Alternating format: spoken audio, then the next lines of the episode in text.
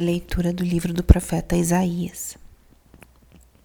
Isso diz o Senhor, o teu libertador, o Santo de Israel.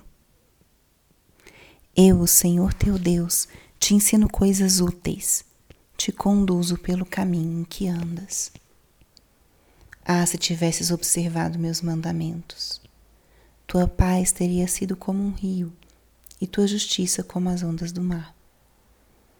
Tua descendência seria como a areia do mar, e os filhos do teu ventre como os grãos de areia. Este nome não teria desaparecido, nem teria sido cancelado da minha presença. Palavra do Senhor.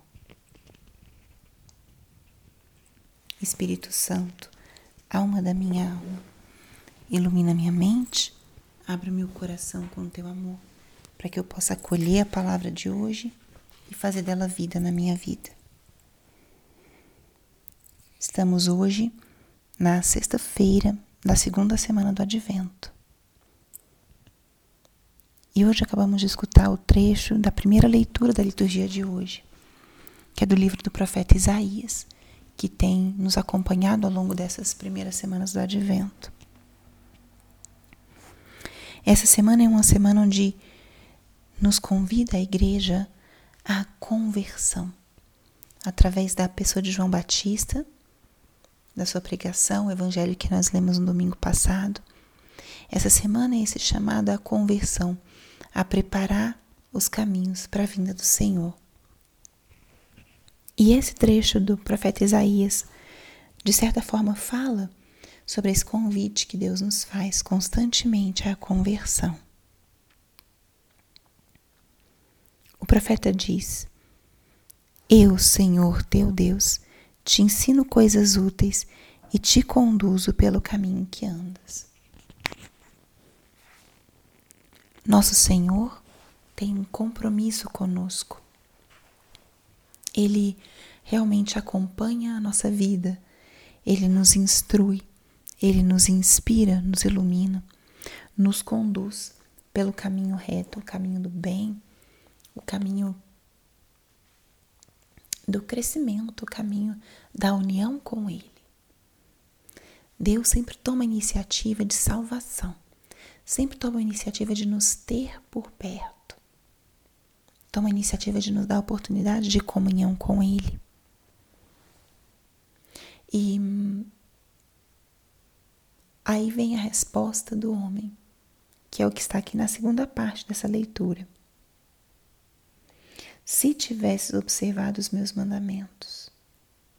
E aí o profeta continua, né?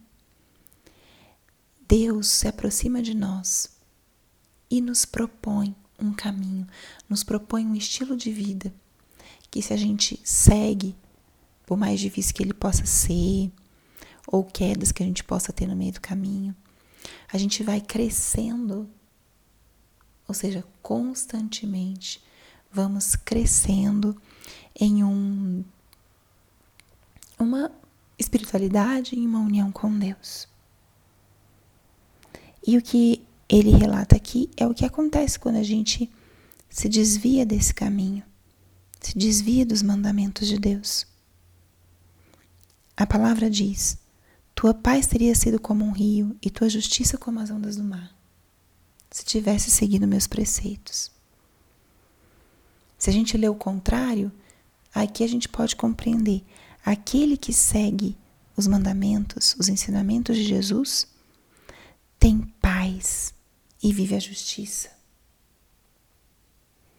Paz não como a dá o mundo, mas uma paz verdadeiramente instalada, profunda, em meio às tribulações, às dificuldades, aos desafios. Se tivesses observado os meus mandamentos, Passagem perfeita numa semana onde estamos meditando sobre esse convite que Deus nos faz à conversão. Que necessário é estarmos no caminho do Senhor. E justamente isso é que acontece. Quando seguimos os caminhos do Senhor, vemos que mesmo com tribulações, as coisas vão frutificando primeiro fruto que a gente percebe é na alma, o fruto da paz, da justiça. E depois, quando Deus assim permite, vamos percebendo também outros frutos.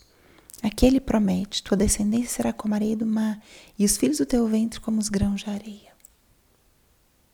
Não necessariamente significa essa multiplicidade física, biológica, mas sim uma fecundidade. Quando estamos unidos ao Senhor, somos fecundo em tudo aquilo, fecundos em tudo aquilo que fazemos.